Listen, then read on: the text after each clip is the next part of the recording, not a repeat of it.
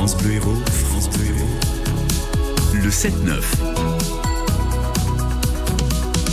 Pour les héros de la science, aujourd'hui je reçois Guillaume Bagnolini de l'association CoScience en partenariat avec euh, le CNRS. Bonjour Guillaume. Bonjour. Guillaume, aujourd'hui, gla gla gla, vous nous emmenez en Arctique.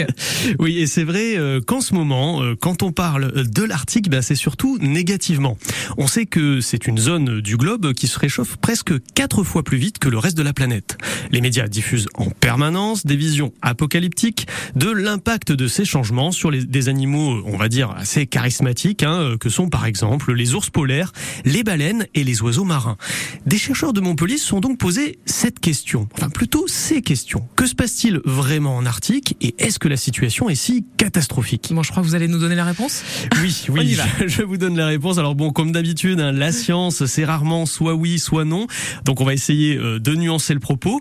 Euh, D'abord, je précise que les scientifiques n'ont étudié que la mégafaune marine, c'est-à-dire les mammifères type ours polaire les oiseaux marins, les poissons et les céphalopodes de grande taille, hein, les poulpes sèches, etc.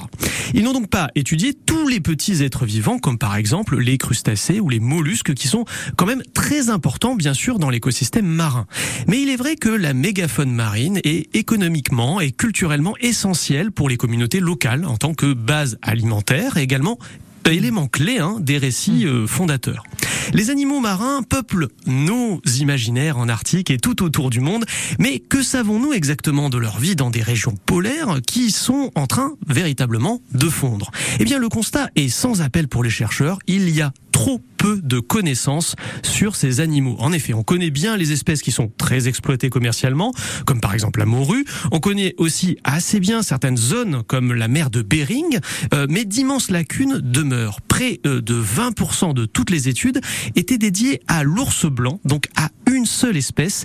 Mais quid, et là je vais citer quelques espèces qu'on n'entend jamais dans les médias, du guillemot de Brunique, des canards éders à duvet ou des mouettes ivoire. Ah Il y a très très peu de données. Donc on peut rien dire sur les effets du changement climatique sur ces espèces-là? Malheureusement, euh, non. On ne connaît pas exactement le nombre d'individus de ces espèces, on ne connaît pas exactement comment elles se nourrissent, et donc il est compliqué de savoir l'impact véritable du réchauffement climatique sur ces animaux. L'idée euh, n'est pas de déplorer que de nombreuses euh, études existent sur les ours polaires, hein, espèce, on va dire, la plus charismatique et emblématique, et, et c'est tant mieux, hein, puisqu'il est en, en danger d'extinction, mais que le reste de cette soit totalement oublié, car il y a une multitude de stresseurs avec des effets en cascade qui sont inquantifiables aujourd'hui. Et si ces lacunes existent, c'est pour plusieurs raisons.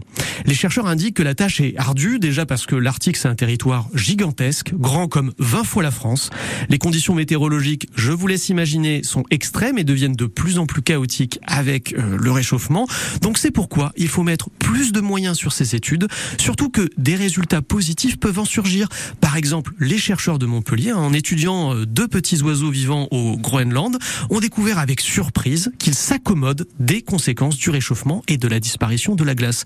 Comme quoi, il peut y avoir de l'espoir, même dans le désastre arctique. Encore faut-il pouvoir l'étudier. Allez à fond sur les études. Merci Guillaume Bagnolini. On vous retrouve avec plaisir la semaine prochaine. À la semaine prochaine.